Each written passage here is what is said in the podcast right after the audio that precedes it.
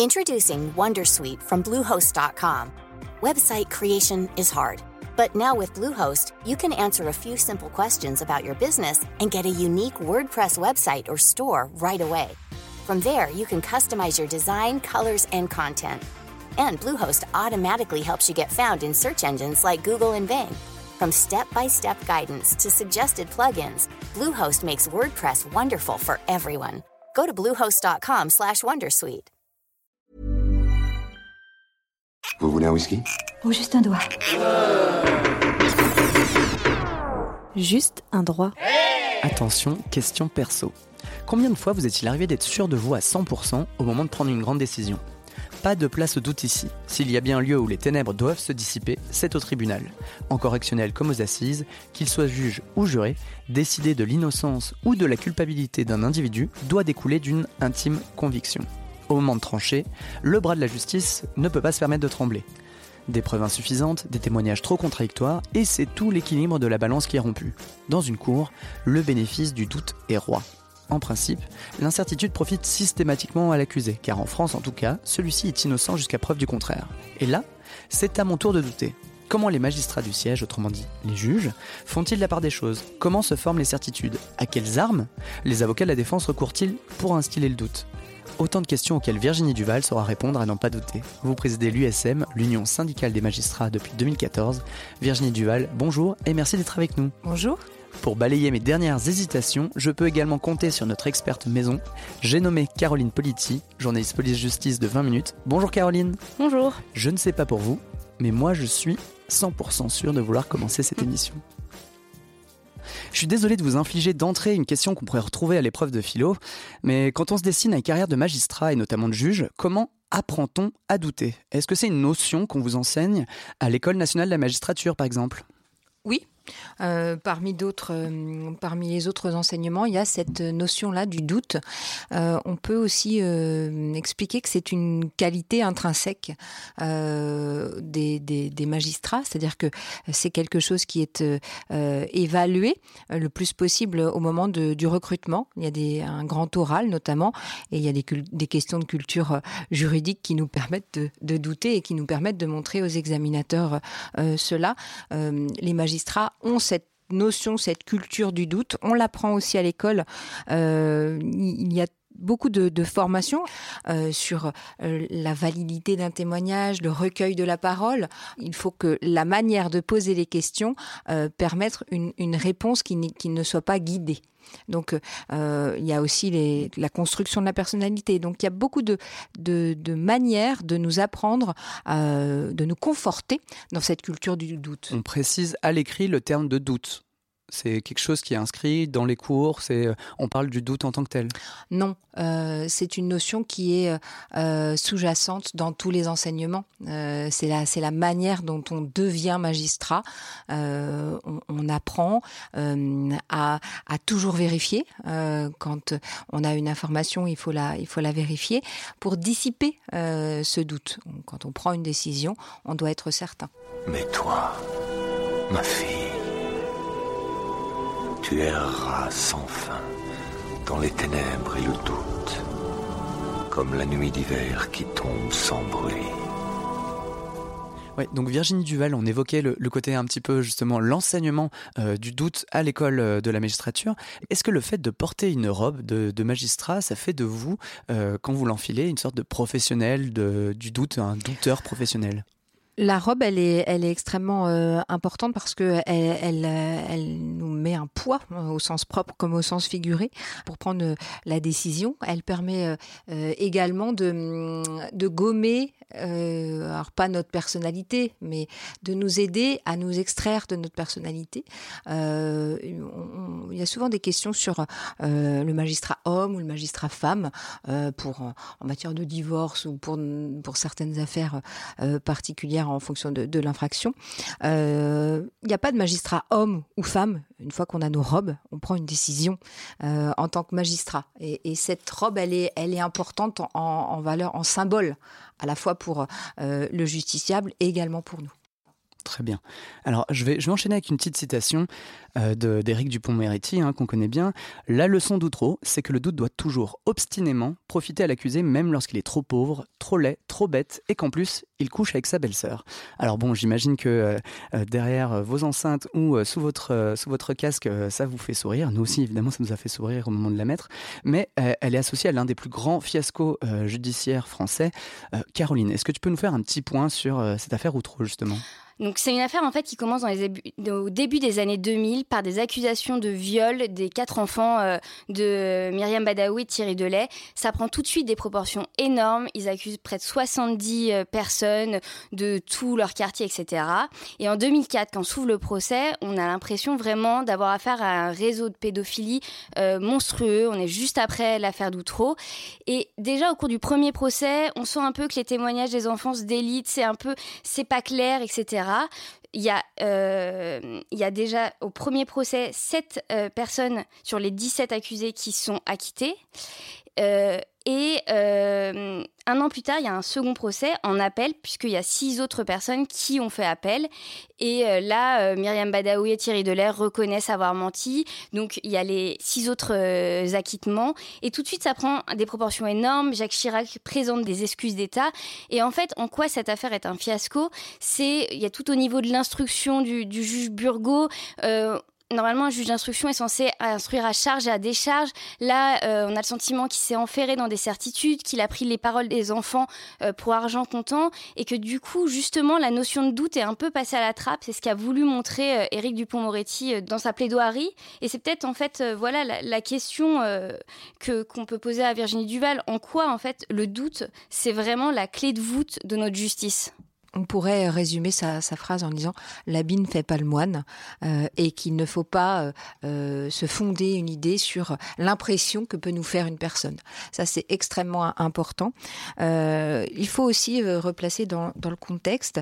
il existait à ce moment-là un courant de pensée selon lequel la parole de l'enfant devait être prise avec certitude. Dès qu'un enfant disait quelque chose, il devait être cru. Euh, il y avait des associations hein, qui militaient euh, en ce sens-là mis aussi en évidence euh, la fragilité de la parole de l'enfant euh, et, le fait qu'on ne recueille pas la parole de l'enfant de n'importe quelle manière.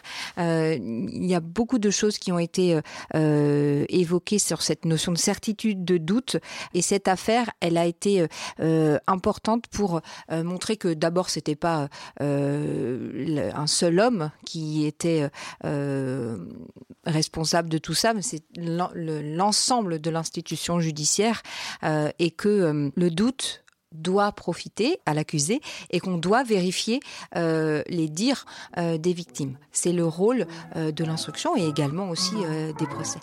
T'as le droit d'inventer n'importe quelle histoire, ça m'est égal. L'essentiel, c'est qu'il ne se doute de rien. On parlait des enfants justement dans, l'affaire Outreau. Je rappelle que vous avez été euh, juge des enfants. Et est-ce que justement au cours de, votre carrière, vous avez euh, géré ce doute? Comment vous l'avez géré? Comment vous l'avez intégré euh, à, vos, à, votre profession tout simplement? Alors, le juge des enfants, il a deux casquettes.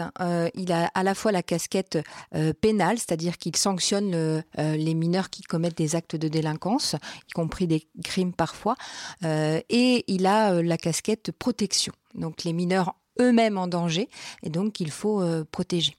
Euh, le doute, il est à à plusieurs euh, instants, c'est-à-dire que lorsqu'on est au pénal, le doute profite à, l'accusé, et d'un autre côté, ce doute-là, on le retrouve aussi en matière d'assistance éducative, l'intérêt supérieur de l'enfant, là, doit primer sur ce doute. C'est-à-dire que quand on s'interroge sur l'idée d'un placement d'un enfant parce qu'il y a des éléments qui permettent de penser qu'il a été victime euh, de violence ou d'abus, euh, même si au pénal euh, le doute profite au mis en cause, en assistance éducative pour le protéger, pour protéger l'enfant. Le doute profite à l'enfant. Le, doute, il est à différents euh, moments et, il est pris en compte de, manière différente.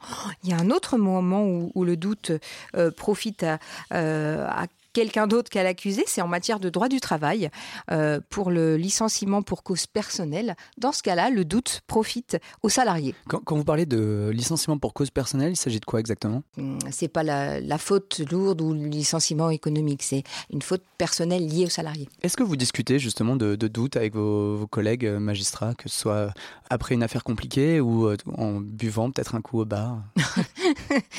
Oui, euh, avant de prendre une décision, de toute façon, on peut la mettre en délibéré. On peut prendre du temps euh, pour prendre une décision euh, et, c'est important. Et l'autre point, c'est la collégialité. La collégialité d'une décision, c'est extrêmement important parce que ça nous permet de, euh, de, de, de, discuter chacun de nos arguments, de, de, les remettre en cause. Il faut éviter d'être seul. D'ailleurs, euh, ça avait été la conclusion de l'affaire Outreau. Je reviens un petit peu en arrière.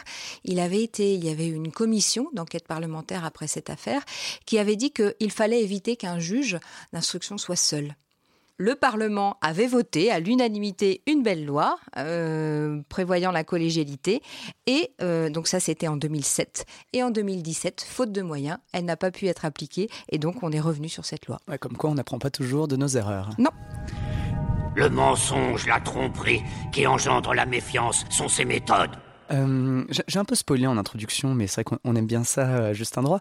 Euh, en quoi la notion de bénéfice du doute est intimement liée à celle de la présomption d'innocence?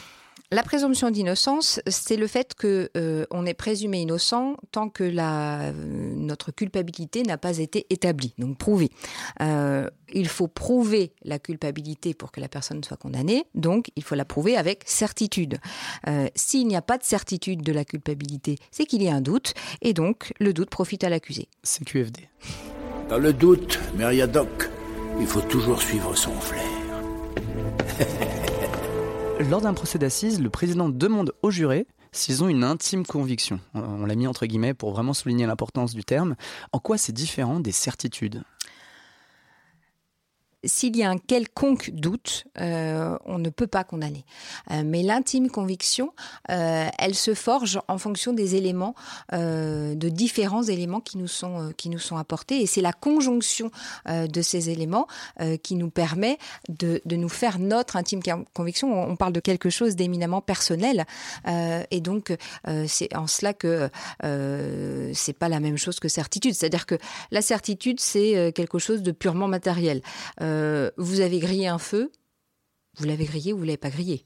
Euh, là, on est sur cette euh, notion de certitude.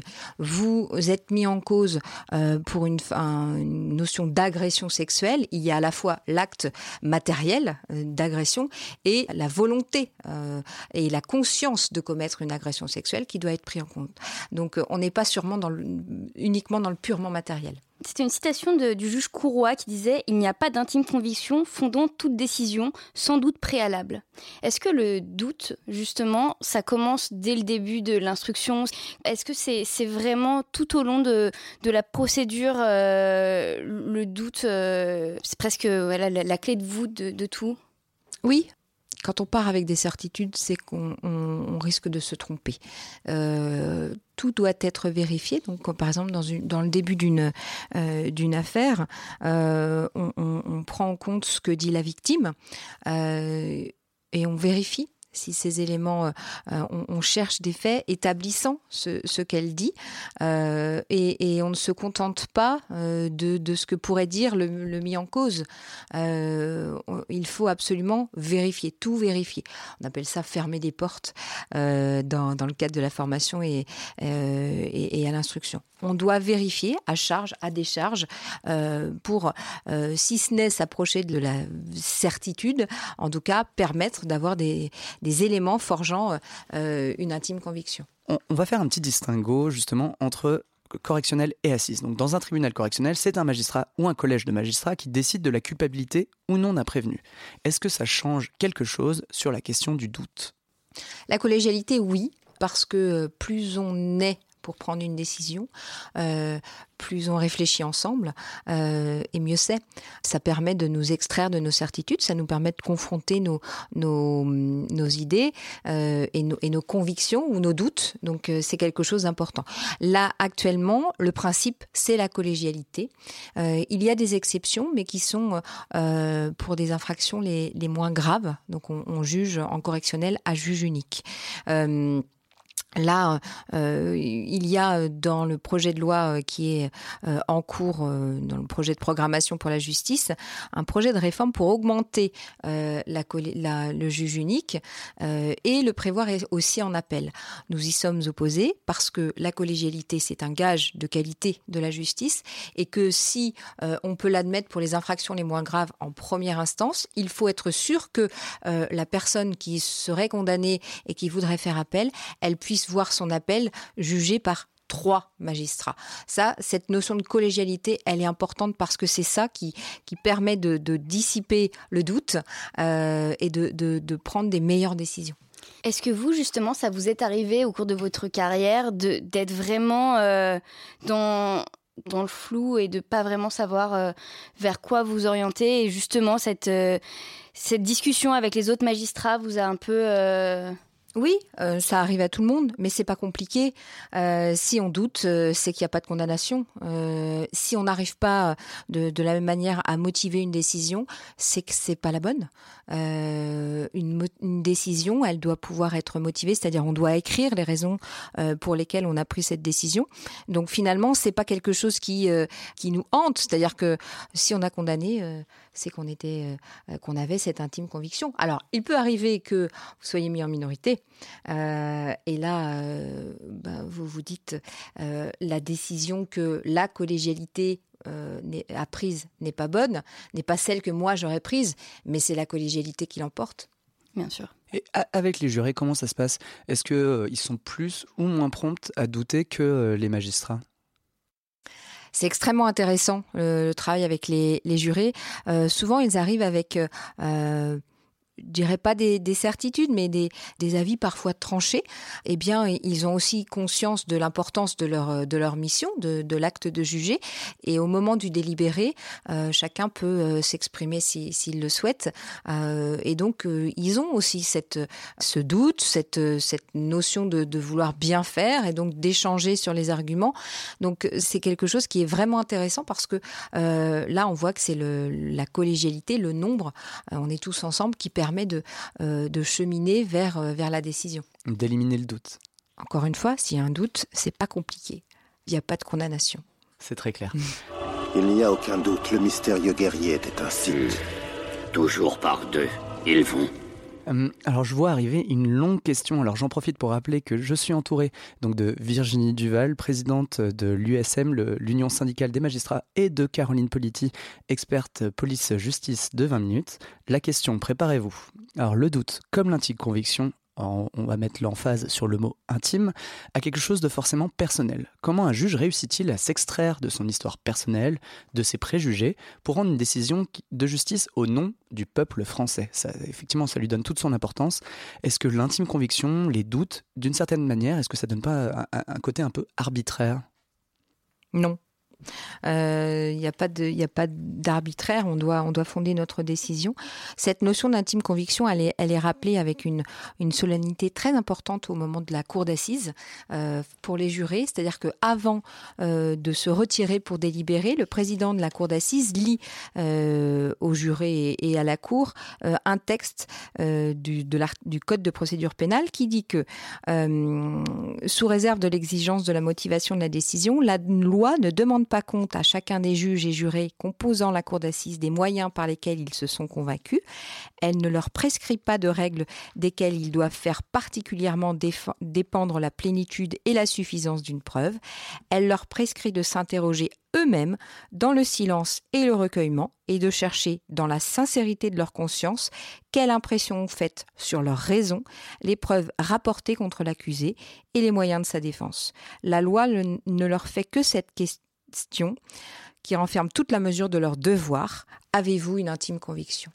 C'est quelque chose de très hum, impressionnant. Je trouve ce texte, c'est un beau texte. Il est dans la, dans la salle de la cour d'assises, il est aussi dans la salle de délibéré et il est lu. Euh, et donc on, part en délibéré avec ce poids de la, de la décision qui doit être prise.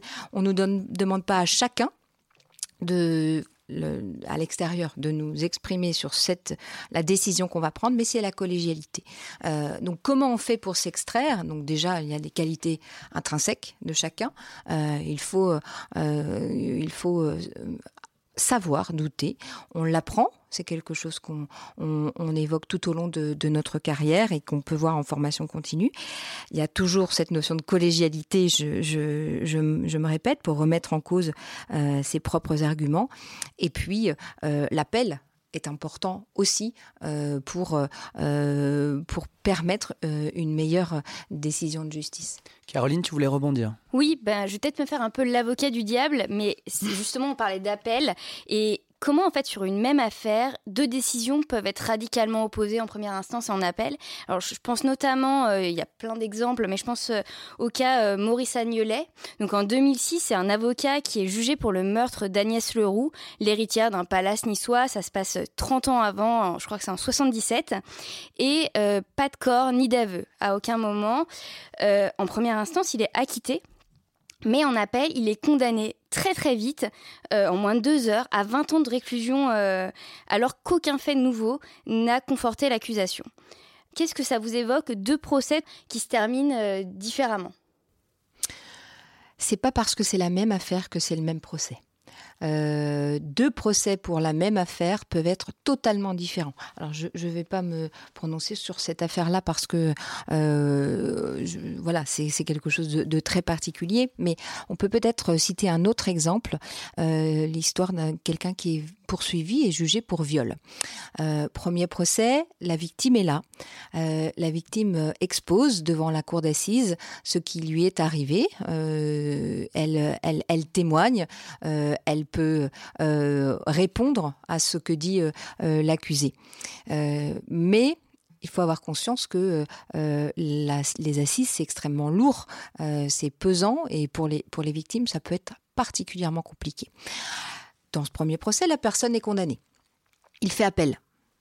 Deuxième procès, la victime ne veut pas venir. Elle, elle n'en peut plus d'avoir de, de, à, revivre euh, tout cela. Elle refuse de venir c'est plus le même procès. Vous n'avez plus la parole de la victime, l'impression qu'elle peut faire, les réponses qu'elle peut apporter euh, au, euh, au, témoignage de, de l'accusé. Et donc là, euh, là, on, on repose sur d'autres témoignages, sur le rôle du procureur. Donc c'est la même affaire, c'est le même mis en cause, mais c'est pas le même procès. Et donc ça peut avoir euh, une incidence aussi. Et puis parfois, euh, on voit que euh, des accusés qui ont eu des mots malheureux euh, ne disent pas la même chose devant le deuxième procès. Donc un procès ne fait pas l'autre. Donc c'est pour ça qu'il y a des décisions qui sont, euh, qui sont différentes. Je n'ai jamais douté de toi une seconde. C'est formidable. Je, je, reviens à un côté un petit peu intime. Est-ce que le doute euh, que vous pouvez avoir lors d'un procès vous suit à la maison? Est-ce que vous emmenez du travail à la maison qui, qui peut un peu vous hanter pendant une affaire? Oui, tout le monde. Je ne pense pas qu'il y ait des magistrats qui ne rentrent pas avec leur travail à, à, à la maison, comme, comme d'autres. Hein. Ce sont des professions euh, très, très, très prenantes. Euh, ça peut nous miner euh, de l'intérieur. Je suis persuadée que c'est toutes les familles des magistrats qui sont aussi, euh, qui passent un peu de temps au tribunal parce que le, le, leur père, leur mère est pas totalement disponible. Ah, alors, on, va attaquer une dernière petite notion, c'est est-ce que euh, une décision de justice a le même poids quand elle est rendue au bénéfice du doute? Oui. Une décision au bénéfice du doute, c'est un, un, une relaxe ou un acquittement. Quelqu'un est innocent. Il est pleinement euh, innocent. On peut pas être euh, à moitié coupable ou à moitié innocent. On est innocent ou on l'est pas. Euh, voilà, c'est cette notion-là qui, qui, doit être retenue. Après, le bénéfice du doute, c'est une décision pleine et entière, effectivement. Mmh. C'est-à-dire que euh, si jamais il manque de preuves, entre guillemets, pour euh, appuyer euh, la, la, culpabilité de quelqu'un, pour vous, elle aura la même valeur que des preuves qui démontrent que justement la personne est innocente. Elle est innocente, la personne. Voilà. après, ce que certaines victimes ont du mal à comprendre, et je peux l'entendre, euh, c'est que euh, la vérité judiciaire n'est pas la vérité immanente. Euh, la vérité judiciaire, c'est la vérité qui résulte d'un procès. on parlait tout de suite de deux procès qui n'aboutissent pas à la même condamnation. Eh bien, il y a une vérité judiciaire à un moment donné, une vérité judiciaire à un autre moment. Évidemment, on peut entendre que les victimes ne comprennent pas ça parce que elles, c'est leur vérité. Mais la vérité judiciaire, c'est pas la vérité. Caroline, justement, en tant que journaliste, il t'arrive d'interviewer euh, des familles de victimes à l'issue d'importants procès. Euh, comment est-ce qu'elles prennent une décision de justice au bénéfice du doute? Ça dépend des procès. L'image qui me vient en tête, c'est peut-être euh, le procès de Jawad Ben Daoud, euh, puisqu'il a été extrêmement retentissant. Il y avait énormément de parties civiles. Et là, on voyait, il y avait une diversité de réactions. Certains euh, comprenaient, certains même ont demandé, des parties civiles ont demandé au cours, au cours du procès à ce qu'il ne soit pas condamné parce que pour mille raisons, mais en tout cas parce qu'il doutait de, sa culpabilité. Et pour d'autres, au contraire, c'était euh, c'était vécu comme une, une, forme de trahison de la justice. Après, c'est des gens également euh, qui souffrent et qui euh, et qui évidemment ont du mal à entendre qu'un procès c'est pas la vérité, c'est ce qu'on peut prouver et ce qu'expliquait euh, la juge Prévost-Després. Il n'y avait aucun élément qui me permettait d'affirmer avec certitude que euh, Jawad Ben Daoud savait qui l'hébergeait. Et donc, c'était vraiment euh, variable. Certains étaient outrés, vraiment, on, les sentait meurtris. Et, d'autres, au contraire, le prenaient plutôt de manière sereine. Après, il y a un autre procès qui se tiendra en novembre, donc les choses changeront peut-être. Comme on disait, pour l'instant, c'était juste un procès de première instance. Donc, euh, autre procès, autre vérité. Peut-être. C'était le mot de la fin. La séance de psy est levée. Intime conviction, bénéfice du doute, intimement liés, ces deux notions n'ont pas été évidentes à appréhender pendant la préparation de l'émission. J'espère n'avoir perdu personne en chemin et que l'importance du doute dans un procès apparaît plus clairement à ceux qui ont tenu jusqu'au bout. J'en profite pour la remercier dès à présent car cet épisode lui doit beaucoup. Membre du Quatuor Police Justice de la rédaction de 20 minutes, tu as pensé cet épisode et su composer avec mon ignorance sur le sujet, ignorance crasse, hein, je le signale. C'est notre première collaboration sur Juste Droit et j'espère qu'on en signera de nombreux autres. Merci. avec toi-même. Merci Caroline. Virginie Duval, merci à nouveau de vous être prêtée au jeu. J'imagine qu'en votre qualité de présidente de l'Union syndicale des magistrats, l'USM, ce n'est pas un exercice qu'on vous propose souvent. Quant à vous, je vous donne rendez-vous dans trois semaines sur Pipa, SoundCloud et dans votre smartphone pour un nouvel épisode. En attendant, n'hésitez pas à faire un tour sur notre page iTunes et ne doutez pas trop longtemps avant de nous mettre 5 belles étoiles. Si vous avez des questions, des remarques ou juste envie de tchatcher, rendez-vous sur la page Facebook de Juste un droit. D'ici là, n'oubliez pas que justice soit faite. Vous voulez un whisky? Ou juste un doigt Juste un droit.